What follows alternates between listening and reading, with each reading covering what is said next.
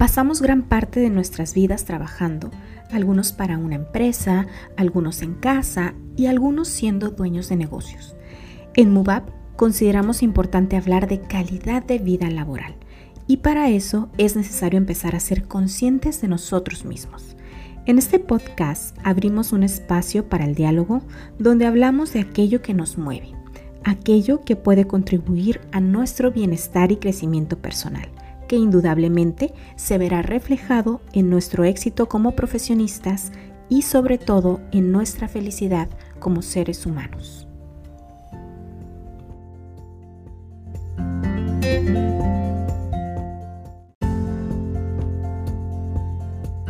Hola, ¿qué tal? Bienvenidos a la hora del té con Muba. Aquí estamos, Diana Salcedo, su servidora. Selene Sosa, hola, Selene Sosa, buenas tardes. Y el día de hoy tenemos a una invitada muy especial, la, eh, la cual nos aceptó esta invitación y estamos muy emocionadas por recibir, eh, ya que vamos a platicar de un tema muy importante eh, y del interés de todos y del interés de todas las empresas sobre todo. Así es, Diana. Pues a nosotras nos, nos surgían muchas dudas con la famosa norma 035, ¿no? que es una norma que ahorita nos va a platicar nuestra invitada acerca de ella, pero básicamente eh, ayuda a los centros de trabajo a identificar factores de riesgo psicosocial, ¿no? identificarlos, analizarlos y prevenir estos factores.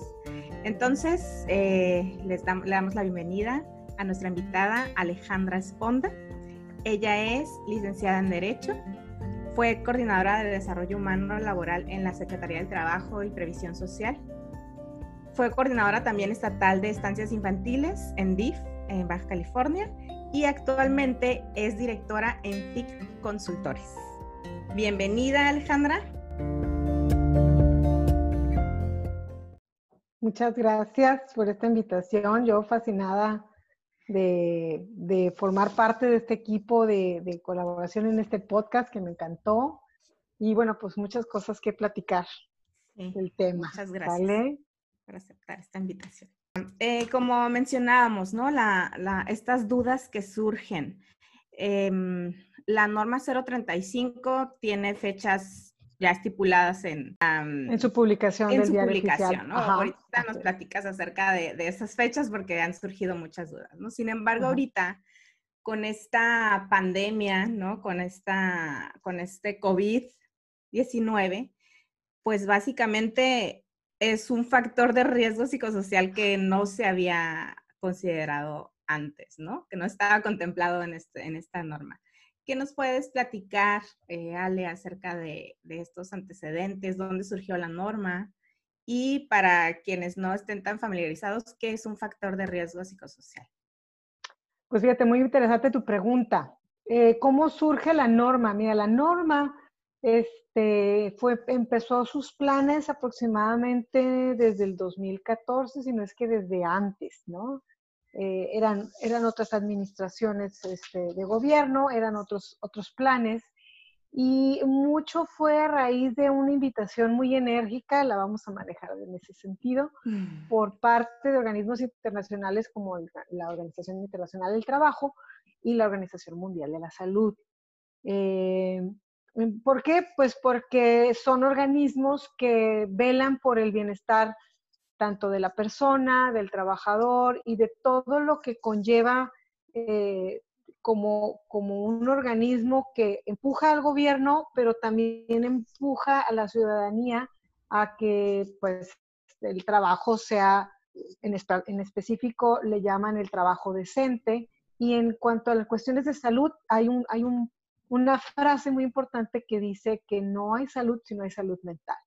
¿no? Entonces, bajo estas dos eh, presiones o invitaciones enérgicas por parte de estos organismos, México quería sumarse. México quería sumarse y entonces encontraron la manera a través de una norma oficial mexicana que cuidara estos aspectos. Y bien curioso, porque por una parte el interior del mismo gobierno, pues los que regulan todas las, las normas oficiales mexicanas, eh, le decían a la Secretaría del Trabajo, oye, pero es que eso que tú quieres regular ya existe en esta otra norma. oh, sí, pero, por ejemplo, ¿no? Cuestiones de seguridad social, ¿no? Es que eso que tú quieres regular ya está en tal norma. Bueno, entonces estaban trabajando y trabajando y encontrando el mecanismo porque aparte querían que fuera algo novedoso, algo que no tuviera ni otro país, algo que no tuviera el propio México. Y entonces eh, decidieron regular bajo esta, lo que se le denominan los factores de riesgo psicosocial, esta, esta norma. Y para poder también ah, cumplir con estas expectativas, estas peticiones de estos organismos, eh, le pusieron esta otra parte de, promover un entorno organizacional favorable. Entonces, bajo estas cuestiones eh, internacionales, luego viene, eh, por fin sale un proyecto de, de, norma que estuvo cuatro años como proyecto. ¿Por qué? Porque eh, era muy difícil aplicar test o las guías de referencia que ahora conocemos, que, que, estaban creadas en otros países, entiéndese, este, no sé, España, otros países donde, donde se habían aplicado, pero no estaba debidamente tropicalizada a la realidad mexicana, ¿no? O sea, en España, pues el ingreso es muy diferente que, lo que tiene México. Las cuestiones de, gobierno, las cuestiones de cómo se crea una empresa, muchas cuestiones no estaban mm, a las necesidades y a las realidades, es la palabra correcta, las realidades que vivimos en México. Entonces, tardaron cuatro años para que estas guías pudieran inclusive hasta comprobarse y, y ver realmente que se medían cuestiones que vivimos en México. ¿Sí? Otra cuestión internacional que, fue el detonante para que esto saliera rápido es el famoso TEMEC. Las negociaciones del TEMEC dan, la, dan una pauta, no, no quiero decir aquí que sea así como que el detonante, ¿no? Porque ya les contaba, ya están todos estos antecedentes, pero sí es un factor importante eh, donde le dan celeridad a la publicación y a la entrada en vigor de la norma. Porque acuérdense que el TEMEC, pues es esta eh, versión del TLC recargado, ¿no? Las nuevas reglas del juego en cuestiones internacionales, de qué papel va a jugar México en todos los intercambios comerciales eh, con Estados Unidos y Canadá, ¿no? Entonces, si, si nosotros lo vemos como desde el punto de vista de un reto de qué es lo que tiene que hacer México para ponerse al nivel internacional con el Canadá y con Estados Unidos, que nos llevan una ventaja impresionante, pues entonces es una buena herramienta para que México se ponga las pilas todo el comercio en general, ¿no? Desde el gobierno, desde el empresario o el, el propietario de un comercio, y el trabajador. Entonces son tres eslabones súper importantes que todos tienen un juego importante en esta norma. ¿sí? Entonces, ¿qué nos dice esta norma que es un factor de riesgo psicosocial? Bien curioso porque empieza el, me voy a permitir darle lectura al, concepto como tal porque no quisiera yo equivocarme, ¿no? Claro. La norma dice que factores de riesgo psicosocial, aquellos, aquellos que decíamos, pues aquellos factores, aquellas situaciones, aquellas eh, cuestiones o hechos que suceden o que pueden provocar trastornos, fíjense, ¿qué dice? Trastornos de ansiedad. Y luego una cuestión muy específica dice, no orgánicos, o sea, no provocados por el ciclo del sueño, vigilia, pero que sea de estrés grave y de adaptación. Y otra cuestión bien importante que dice, derivado de la naturaleza de las funciones del puesto de trabajo. O sea, es, un, es una cuestión, es un trastorno de ansiedad que me produce el trabajo.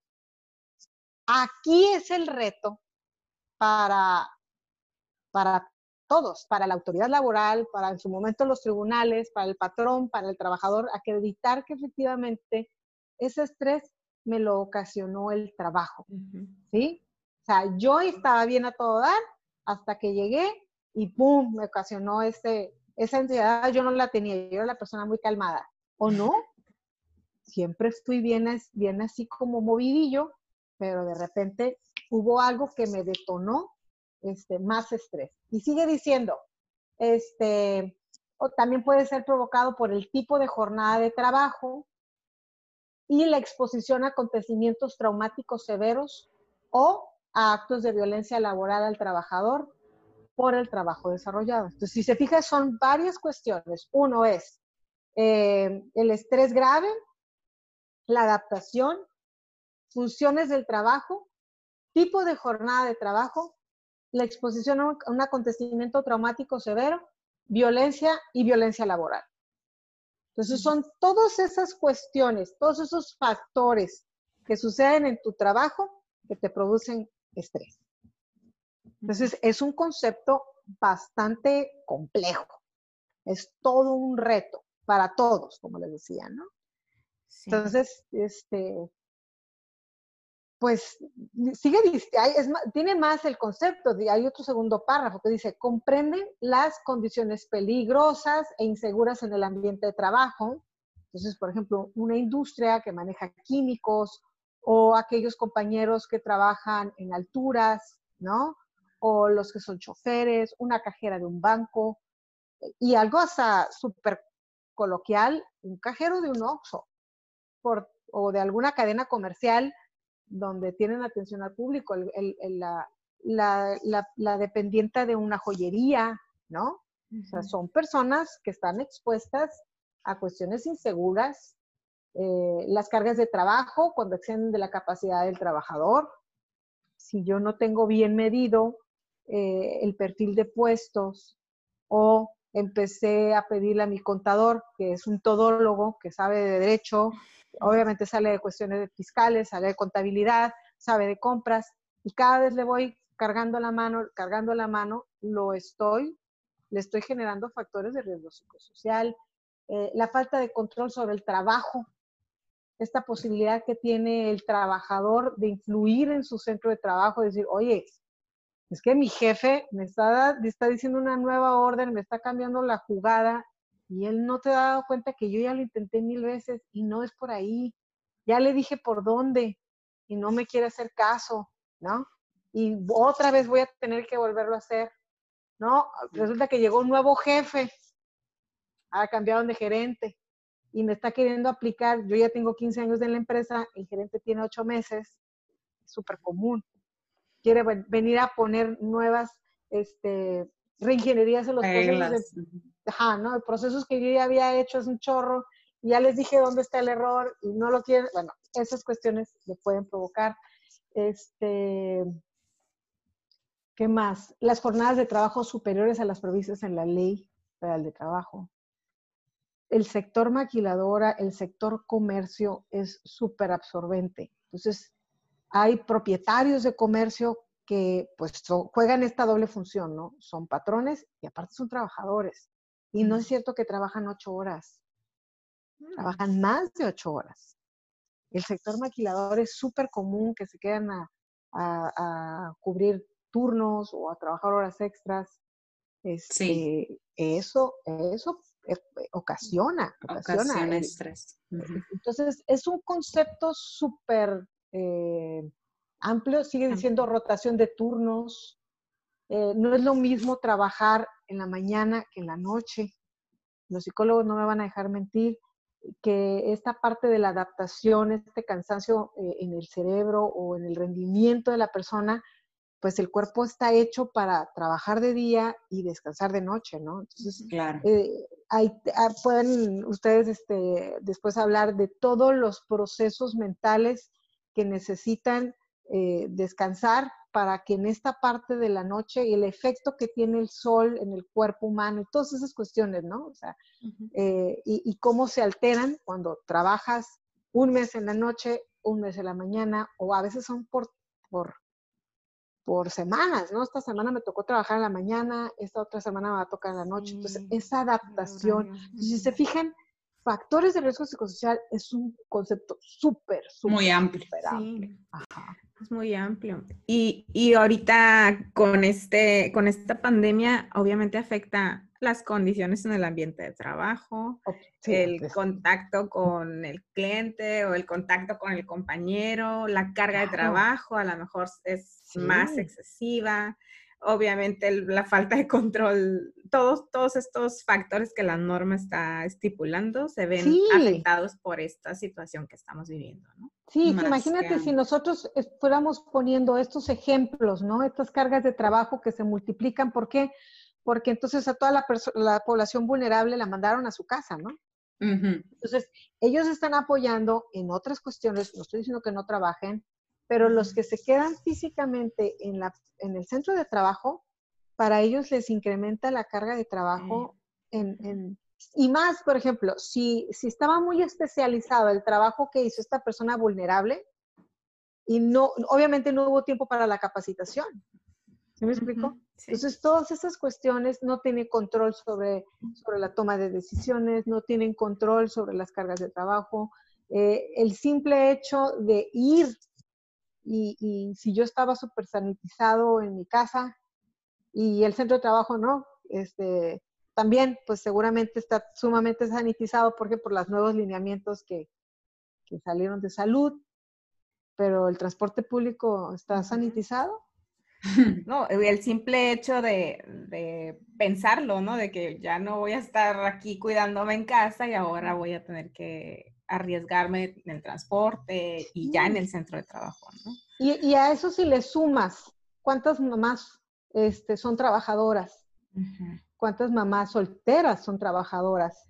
Y si tengo que ir a trabajar, ¿quién me va a cuidar a mi niño? Tengo que encontrar una estancia, eh, primero que esté abierta. Sí, es lo que te decía, las guarderías están cerradas. Ajá, o sea, todas estas tomas de decisiones no es nada más el simple hecho de decir, tengo que ir a trabajar, porque hay gente que dice, va. O sea, el mexicano es súper trabajador, pero el hecho de pensar, ok, salgo yo y como quiera, eh, eh, busco la forma de dejar el mandil o dejar el saco, la camisa, lo que tú quieras en, la puerta de mi casa, pero mi hijo? Someterlo a, esta situación, lo voy a subir a un transporte público, tiene que ir con cubrebocas. Todas esas dudas, ¿no? Que surgen. Ajá, ajá. Entonces es, es un tema súper, súper complejo. Este, el otro día lo platicábamos, ¿no? Esta parte de llego a mi trabajo y de repente ya vi vacío un espacio que era de un compañero que no sobrevivió el COVID. Eso es un evento traumático, se ve. Sí, claro. Entonces, ¿cómo ¿cómo, cómo le vamos a hacer? ¿Cómo vamos a medirlo? ¿Cómo vamos a regresar? ¿Cuáles son las condiciones? Se habla, habla la, la, autoridad ahorita, el gobierno federal habla mucho de la nueva normalidad. ¿Qué, ¿A qué te refieres con nueva normalidad? ¿Cuál normalidad, no? ¿Cuál normalidad? ¿Bajo qué parámetros? O sea, tú dime cuáles son los nuevos parámetros. Toda mi vida, hay quienes dicen que toda tu vida vas a tener que usar cubrebocas. Pues eso ya no entra en la normalidad. ya no está. Ajá, lo normal es que el ser humano pueda andar libre, ¿no? Ajá, sí, claro. Ah, entonces, este, y hay otras personas, digo, no me van a dejar mentir, el estrés no les afecta de la misma naturaleza a todos. ¿Sí me explico? O sea, hay gente muy aprensiva por su tipo de personalidad, este, que todo les causa una emoción, les, les emociona fuertemente. Más, y hay, personas que son más flemáticos, que son más tranquilones, ¿no? Que, que, no son tan aprensivos a lo mejor y son más prácticos y son, ¿no? Entonces, híjole, si una toma de decisiones X en el trabajo, ¿no? Un cambio de horario, un, lo que tú quieras, ¿no? Este, a algunos les estresa demasiado. Les puede llegar a afectar, ajá. Imagínate esa situación, ¿no? Entonces, híjole, es, es, es todo un cambio de vida, es todo un cambio de vida. Totalmente. Ok, pues sí, ya como, como lo hemos visto, eh, a todos nos cambió la rutina, ¿no? A todos nos cambió la rutina. Y también a partir de, esto de la pandemia, pues hemos visto que también las personas pueden llegar a pensar o pueden eh, llegar a interpretar que, por ejemplo, con el tema de la norma, pues va a haber cambios o va a haber prórrogas o va a haber, eh, pues se va a recorrer el tiempo en el que van a poder eh, cumplir con, los requisitos o los requerimientos que, estipula la norma, ¿no? Entonces, eso también te queríamos preguntar, Alejandra, que pues ¿Tú qué sabes al respecto de, por ejemplo, las fechas en las que se tenían estipuladas en la norma, en las que se iba a revisar o en las que se iba a inspeccionar eh, que se estuviera cumpliendo con cada uno de los requerimientos? Eh, ¿Si va a haber alguna prórroga o qué es lo que va a pasar al respecto de la norma 035? No, pues los, los tiempos son fatales. O sea, eh, cuando, cuando decimos son fatales, pues no hay, no hay vuelta de hoja. O sea, la autoridad en ningún momento ha dado alguna señal de que vaya a dar una prórroga, al contrario. Eh, no. Ah, voy, a hacer, voy a tratar de ser muy objetiva y lo voy a decir en un tono positivo. La autoridad se va a encargar de que se cumpla con la norma. ¿sí? Y la norma está establecida para que entrar en vigor en dos etapas. Esta norma fue publicada el 23-25 de octubre del 2018 y establece que ciertas este, obligaciones, en específico las del punto número 5, que son las de las obligaciones del patrón, entran al año de vigencia. ¿Esto qué quiere decir? Bajo la interpretación que yo puedo compartirles y a lo mejor pudiera estar mal, pero esa es la, la que yo tengo es la que yo tengo consciente. En octubre del 2019, el patrón ya debió de haber estado preparado para, es, para cumplir con esas siete obligaciones. Sí. me explico? O sea, si ahorita llegara la autoridad a pedirle al patrón si ya tiene sus políticas de prevención, puede sancionarlo si no las tiene. Así de fatal. La segunda fase entra en vigor a los dos años de la publicación, que quiere decir que en el 2020, el 23-24 de octubre del 2020, entra en vigor el cumplimiento de la, de, la segunda parte, que se refiere a otras actividades, pero en, en específico pudiéramos reducirlas a las obligaciones de los trabajadores. ¿Qué, ¿Qué, tiene que hacer el trabajador? Respecto de la, de la norma 035, ¿sí? A mí me gusta esta norma en ese sentido porque a los dos les está poniendo tareas súper precisas de, de, obligaciones, ¿sí? Derechos, todos tenemos derechos y puedes decidir si los ejerces o no los ejerces, pero las obligaciones no hay más que cumplirlas. Las obligaciones son para cumplirse. Entonces, en ese sentido, eh, se establece que se le da un año entre lo que el patrón tiene que hacer para que el trabajador al año siguiente tenga la obligación. A partir de mañana tienes que hacer esto, hacer esto, ¿no? Entonces, e, está padre porque entonces le da tiempo al patrón de decidir cuáles son las nuevas reglas del juego, yo qué tengo que hacer, darme cuenta que no tenía, que que sí tengo que tener, este, y una serie de planes y procesos que tengo que, tener para que al día siguiente, 25 de octubre del 2020, aquí todos somos iguales.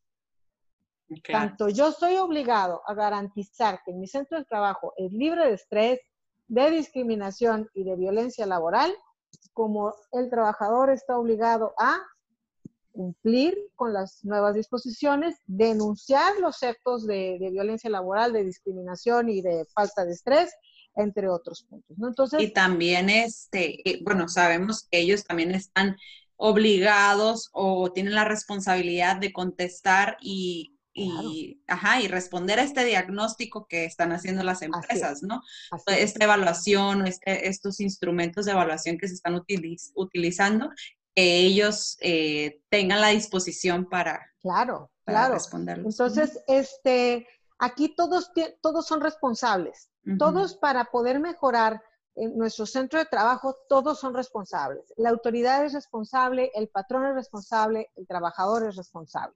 Y en cuanto a esto de las fechas eh, que tenemos ahora estipuladas, ¿no? Por la norma 035, ¿Tú qué, has visto que se ha dicho al respecto en cuanto a que se, tenía que cumplir con ciertos pasos o ciertos requisitos a partir de octubre de 2020? ¿Qué, ¿Qué, va a pasar en octubre de 2020? Van a empezar a revisar. Ahorita, por ejemplo, se sabe que no han hecho inspecciones este, no han capacitado a los inspectores, ¿no? No han habilitado sus herramientas de inspección, sus tablets o sus laptops con la norma ni la 035 ni la 036. Ciertamente ahorita la Secretaría Federal está distraída por la cuestión del COVID eh, y unos días antes de la pandemia estaba distraída o le ponía atención al tema del sindicalismo, por ejemplo, ¿no? Okay. Eh, pero pues no, le han, no van a quitar el dedo del renglón. Eso no quiere decir que van a dejar de revisar. No, no, no, los tiempos son fatales, los tiempos se van a cumplir. Y tarde que temprano, a mí me gustaría pensar que antes de que se acabe el 2020, la autoridad federal ya va a tener habilitado estos puntos a, a inspeccionar. No se sabe bajo qué criterios, no sé, hasta donde yo tengo conocimiento, no se han capacitado, pues por lo mismo, porque están en confinamiento, ¿no? Eh, ni siquiera vía remota, no se ha dicho qué van a inspeccionar, cuáles son los criterios, cuál es el documento idóneo para acreditar X o Y cumplimiento. Todas esas cuestiones no se tienen, pero cuando se tengan va a ser del 23 al 24 de octubre, o sea, me refiero de un día para otro, o sea, ayer no se tenía y mañana me llegó. ¿Sí me explico? Okay. entonces, sí va a ser, esto es una realidad. Entonces, yo lo que les quiero invitar a, todos los, los, que nos escuchan es que se pongan el guarache, como coloquialmente lo decimos. Prepárense. Es muy sencillo aplicar la norma. Ahora, no te quieres distraer, háblame. Yo lo hago por ti. Tú dedícate a recuperar tu economía de tu centro de trabajo, que ahorita se está viendo súper mermada con el COVID, y, apóyate con, despachos, con gente que conoce que, ese es su trabajo, es ayudarte a que tú tengas el papelito en el... Entonces, yo como dueño de, la empresa, ¿qué debo considerar actualmente, no? Pese a esta situación del COVID, como qué podrías decirnos de qué es lo que debo de retomar. A lo mejor lo dejé de lado esto de la norma, atendiendo de que pues, tenemos que, tenemos que seguir operando, tenemos que regresar, tenemos que priorizar la productividad también de la empresa, sino pues se sí, puede estar en riesgo, ¿no? Ahorita las cosas urgentes es, tienes que tener tus políticas de prevención ya redactadas, ¿sí? La misma norma te da un formato de aspectos mínimos. Entonces, esa es la, es la guía de referencia número 4, si no me equivoco. Este, entonces, ahí viene, es un machote, es un formato, un formulario. Tú puedes, tú puedes agregarle ¿no? a esas reglas, a, esa, a esas políticas de prevención. Tú puedes adicionarle lo que tú quieras siempre y cuando no contravenga al, propio contenido de la norma. ¿No te quieres distraer? Bueno, pues me hablas. Otro aspecto es identificar a todos los trabajadores que han sufrido un evento traumático severo. ¿Qué es un evento traumático severo? Es un hecho, un acontecimiento, algo que sucedió con motivo de tu centro de trabajo que, que les dejó, que causó un gran impacto en el trabajador. Por ejemplo, un asalto, un accidente de trabajo, una, un, incendio. un incendio, ¿no? un derrame de químicos, este, un compañero que falleció en tu centro de trabajo, un infectado por COVID que ya no regresa a tu centro de trabajo, una persona que fue contagiada y que se recupera. Todos esos trabajadores, tengo que saber quiénes son, cómo se llaman, nombre y apellido, y canalizarlos con un profesional de la salud. Entiéndase psicólogo, psiquiatra, médico, alguna, inclusive alguna autoridad, porque si fue, violento, si fue violentado en su en su persona, ¿no? O, fue acosado, ah, pues, hay que canalizarlo a que se atiendan, ¿no? Entonces, este, son, son esos tres aspectos principalmente. Ya después que atendiste de manera urgente o si ya atendiste esos tres puntos, entonces la sugerencia es que empieces a aplicar las guías de referencia 2 y 3. ¿Sí? ¿Qué son? Depende si tu centro de trabajo es pequeño o es grande. Si es entre 16 y 50 trabajadores, entonces solamente aplica la guía de referencia 2. Si tiene más de 50, eso se entiende, 51 en adelante, hasta 5, 10 mil, 12 mil trabajadores, vas a aplicar la guía de referencia, de referencia 3, porque eh, en la 2 nada más es analizar cuáles son los factores que le estresan a tu trabajador, ¿no? Que ya los vimos al principio del, del programa. Y la tercera, la guía de referencia número 3, le adiciona que aparte tengo que evaluar cómo está la organización en mi centro de trabajo, ¿sí? voy, a, voy a analizar que el entorno organizacional sea favorable para la salud emocional del trabajador, ¿sí? Nada más que estaba tan largo, pues que ya. Que sea un entorno organizacional favorable a la salud del trabajador. Entonces, es, eh, es una encuesta, no es complicada, es complicada para los psicólogos, hacer la calificación, ¿no? Para interpretar los resultados, sacar los resultados. Gracias por la corrección. Eso es lo complicado. Aplicarla, no. Aplicarla es un cuestionamiento muy sencillo. La mayoría de las preguntas son sí o no. Este, pero las, todos los algoritmos y, fórmulas que tienen que hacer los psicólogos para ponderar y si sí o si no y la puntuación, eso es otro. Sí, es otra cosa. Eh, creo que es importante recalcar estas, eh, pues como le dicen en la norma, ¿no? Obligaciones del patrón, en, que creo que los pasos importantes son estos, ¿no? Los que mencionabas. Eh, uno, tener la política de prevención. Así es. Tú me corriges si estoy este, ahí medio fallando en esto, pero uno es la, política de, prevención, la otra es el cumplir con la guía de referencia 1, que es. identificar a todos los eh, trabajadores que hayan estado sujetos a eventos traumáticos, que eh, a lo mejor ahorita con lo de la pandemia que se está dando con esa situación, pudiera representar para unos o algunos trabajadores también esta situación un evento traumático, ¿no? Ya sea que se falleció su compañero o tuvo un familiar eh, que estuvo eh, contagiado o que falleció también. Entonces, se, esta, esta pandemia ha, resultado en otros tipos de eventos traumáticos, ¿no? También ha ocasionado otros eventos. Exacto, sí. Entonces han salido más eh, todavía. Y la otra es cumplir con la guía de referencia 2 en caso de las empresas más pequeñas y la guía de referencia 3, que es ya para lo del entorno organizacional. Eso sería como las los cuatro pasos o los sí, son los ya obligatorios y si no lo has hecho, ya estás así como apúrate. O sea, tienes julio, agosto, septiembre, octubre, tienes mm, tres meses y medio para, para, para cumplir con todo eso. O sea, yo como Ajá, como dueño de empresa ya tengo que tener identificados mis factores de riesgo psicosocial. Así es. Ya elaboradas o a lo mejor en Es que mira, por ejemplo, las, políticas, las políticas abarcan cuatro puntos. Es redactarlas, implementarlas, este, probarlas y, difundirlas. ¿Sí me explico? Más o menos. Entonces, a lo mejor ya las tienes redactadas, pero no las has difundido ni capacitado no las has evaluado, no te has dado cuenta si, están aplicando correctamente o no. O no las conocen todavía. Exactamente. Entonces, todas esas cuestiones se tienen que trabajar. También el trabajador tiene responsabilidad en este proceso, no es solo... Sí, principalmente es este, cumplir, cumplir con las nuevas disposiciones, Operar.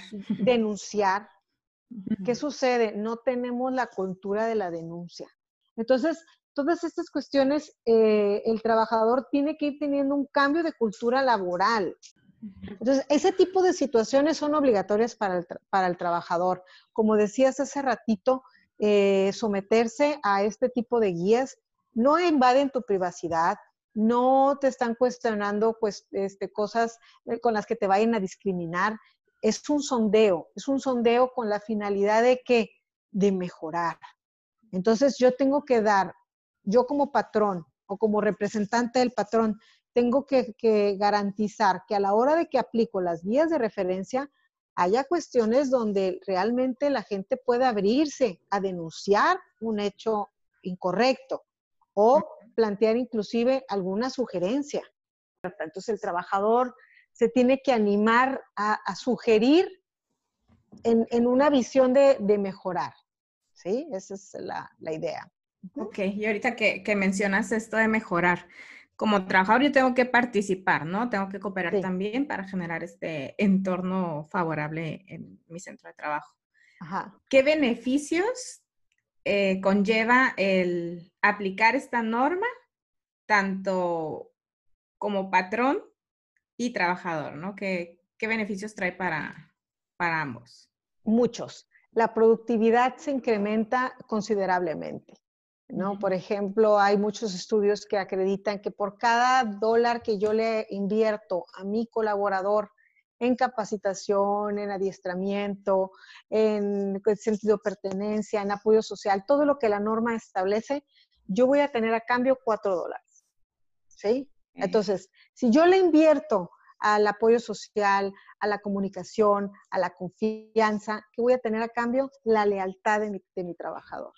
Esa parte donde el trabajador se despierte y diga, quiero ir a trabajar, me encanta mi trabajo, ¿no? Porque ¿qué, digo, el noventa y tantos por ciento de las personas a las que se le, yo, le he compartido esta emoción, le veo en su lenguaje corporal que, está loca. ¿Qué le pasa? ¿Qué, sucede cuando te, cuando te despertabas para ir a trabajar? Porque ahora te levantas, ¿no? Para ir a trabajar. Cuando te despertabas y, y, te, te, arreglabas, venía un, yo digo que es un comportamiento aprendido, es una frase que te calcina la mente, que dices, ay, tengo que ir a trabajar. ¿no? Entonces, ¿por qué? ¿Realmente no te gusta tu trabajo? Ahí están tus amigos, te pagan. Algo También depende mucho de la hora en la que te levantas. Claro, sí, si te tienes, no es lo mismo levantarte a las cinco y media que a las ocho y media, ¿no? Sí. Entonces, eh, pero imagínate qué padre sería, sí, no, no, imagínate qué padre sería que, que, tú te despertaras y que el primer pensamiento tuviera, qué padre, quiero ir a trabajar, ¿no? Como el primer día de trabajo, ¿se acuerdan? Su primer que te emociones, ajá. Sí. Ay, no, y, hasta tenías ropa, tu ropa lista y ya te, te levantabas, te ponías guapísimo para trabajar. Ese es el propósito, que, que, que, se genere una cultura donde el patrón diga, qué padre, me, me encantan mis colaboradores, los amo, este, les voy a hacer una fiestota o les voy a dar un super reconocimiento, claro que sí, se lo ganaron. Entonces se van haciendo estas como familiotas, una familia grandota, donde hasta el, jefe ve a la esposa del trabajador y dice, señora Robles, ¿cómo está? Mira qué bueno es su esposa aquí en el trabajo, todo el mundo lo quiere. O conocen muy bien. Exactamente, ¿no? generar, ese, generar ese ambiente, ¿no? Y por lo que te escucho, pues que esté ese compromiso, que esté la motivación, no solo del trabajador, también del, patrón, para estar cuidando y previniendo los posibles factores que puedan mermar esa, ese compromiso, ¿no? Entonces, con esta norma vas a cumplir tus obligaciones, tus, tus, tus objetivos de la empresa sí o sí, eh, vas a cuidar la salud de tu trabajador, que es, es la persona más importante de tu centro de trabajo. Si tú no cuidas a tu colaborador, no puedes satisfacer la necesidad de tu cliente. ¿no? ¿Cuántos años nos dijeron que lo más importante es tu cliente? Era el cliente, ajá. Sí, sí es, porque es el que te permite que tú tengas los ingresos que tienes. Pero si tú no tuvieras a tu colaborador, tú tendrías que hacer todo lo que hace él. Lo sabes hacer, lo puedes hacer. Te va a alcanzar el tiempo, te va a alcanzar el esfuerzo, no, eh, en un mundo propuesto de esta naturaleza, eh, el trabajador, les decía, llega a su casa súper contento y entonces se va haciendo una derrama de beneficios a nivel social. Si en la empresa donde trabajo yo doy testimonio de esta superproductividad, la otra empresa va a decir, yo también quiero. De aquí se están yendo a trabajar allá, ¿por qué se me van? ¿O por qué cuando se fueron quieren volver? Mm. Ah, porque se dieron cuenta que aunque aquí trabajábamos mucho, son muy bien remunerados y son bien cuidados en muchos aspectos. No todo es dinero, porque cuando digo algo me dan la palmadita, porque me dicen, muy bien, Robles, ahí la llevas. ¿no? Ahí la llevas. Ajá, el, reconocimiento del mes lo entregan de una forma súper original, hacen una carne asada, hacen un live feed y dicen, les presento al empleado del mes y me tienen por todas partes. Entonces, esa autoestima me genera así como súper padrísimo la energía en el centro de trabajo. Entonces, ¿no? Entonces, son todas estas cuestiones muy, te pongo muy sobre la mesa, ¿no? Pero que a lo mejor no, no pudieras hacerlas tangible, pero, pero tu productividad, tu lealtad, tu, cultura laboral cambia sí o sí. Y, y, repito lo que decíamos hace ratito, eh, en Europa y en Estados Unidos esto es una realidad. Sí. Tan es una realidad que en Estados Unidos tienen una certificación que las empresas pagan carísimas. Y le vamos a hacer un anuncio que se llama el Great Place to Work. y las empresas se pelean por el número uno. Por esa certificación. Pagan un dineral, exactamente, pagan un dineral. Entonces, sí. pues el que tenga ya la certificación no quiere decir que ya cumple el 100% con la norma. No. Tienes una gran ventaja y tienes un gran avance este, para asegurar que cumples con la norma. Entonces, pues, cumple con la norma. Exacto. Es, sencillo cuando eres una empresa grande y tienes un gerente de recursos humanos preparado, con licenciatura. Tal vez las, las medianas empresas y las pequeñas que empiezan así dos, tres amigos con toda la energía y un poquito de dinero y el banco todavía les prestó otro poquito, un muchito, eh, ellos, para ellos yo creo que es el reto mayor. Es más, es más reto. y precisamente hablando de eso, Alejandra, pues sí, eh, eso también podríamos revisar, ¿no? En cuanto a quién es la persona que se encarga dentro de una empresa en, vigilar o revisar que todo, la todo lo que estipula la norma se esté cumpliendo de acuerdo a lo que a lo que se dice, ¿no? A o a los lineamientos que se establecen. Eh, nos gustaría pues también ver tu opinión en cuanto a quién es la persona que se debe encargar dentro de la empresa. Sobre Mira, Es, es, muy buena tu pregunta y la misma norma lo contempla. La norma establece que de preferencia, dependiendo de tu, del número de trabajadores que tengas, se cree un comité de seguimiento, de, de, de seguimiento, evaluación, implementación, todo eso. ¿no? sé sí tiene que haber una persona con nombre y apellido que le dé seguimiento. ¿Quién es? Eh, algunos se, recargan en recursos humanos, otros se recargan con el propio este, gerente de, seguridad e higiene. Eh, lo decide la empresa. La empresa decide eh, dentro de las personas que ejercen esta toma de decisiones quién, quién va a ser el responsable de recibir a la autoridad y acreditar que se está dando cumplimiento y cómo se le está dando cumplimiento. ¿sí? Eh, aquí, ¿qué puedo yo decir? Si son chiquitas la empresa, yo sí les sugiero enérgicamente, sí tengan su representante, obviamente, pero contraten un servicio. ¿Por qué? Porque tú te tienes que especializar y cuidar en tu producto, en tu servicio. Tú enfócate como caballo percherón a lo tuyo y apoya estos servicios en un especialista. Así como los diseños de publicidad, se los contratas a un profesional. A una agencia. Exactamente. Contrátate a alguien este, que te ayude para que tú puedas descansar esa responsabilidad. Eh, contáctanos, tenemos un formato muy padre donde te hacemos, donde tú mismo vas a ir contestando sí, no, sí, no, y vas a ir dando cuenta si estás avanzando o no estás avanzando. ¿Cómo vas? Exactamente, en, dónde, en dónde pudieras tener alguna necesidad. A lo mejor ya atendiste mucho, pero hay unas cositas donde no, y con todo gusto nosotros este, podemos, podemos ayudarte. Somos un equipo colegiado, este, tenemos varios profesionistas y, aparte tenemos otros, otro grupo de, externos de consultores eh, más especializados todavía que si en dado caso nuestro equipo no puede, pues te enlazamos o te vinculamos con referirlos. Exactamente. ¿Nos, puedes compartir, Ale, tus datos, tu página o no sé cómo, para que la gente los, los, encuentre? Bueno, les recuerdo, mi nombre es Alejandra Esponda. Este, tenemos en, en, Facebook, nos encuentras como así, FIC, Formación Integral Continua. En Instagram nos encuentras como FIC Asesores, FIC.asesores. Tenemos un canal de YouTube también donde nos encuentras igual como FIC, ah, Formación Integral Continua, ¿no? Entonces, este, busquen nuestras redes sociales, nuestro correo electrónico es fic.capacitadores.gmail.com. Eh, échenos un teléfono, o búsquenos, mándenos un mensaje con todo gusto. Eh, nosotros podemos empezar por este diagnóstico. ¿Qué tienes, qué no tienes y en qué quieres que te ayude? Yo creo que esas son las, las palabras claves. Y ya sobre eso, ya este, vamos viendo Se va cómo lograr, cómo lograr cumplir el 100% de la norma. Para nosotros va a ser un gusto poder contribuir en, su centro de trabajo. Perfecto. Wow, pues es que son varios puntos súper interesantes acerca de esto de la norma, ¿no? Que sí, Así es. Sí hay que retomar, ¿no? Y continuar con esto. No olvidarlos.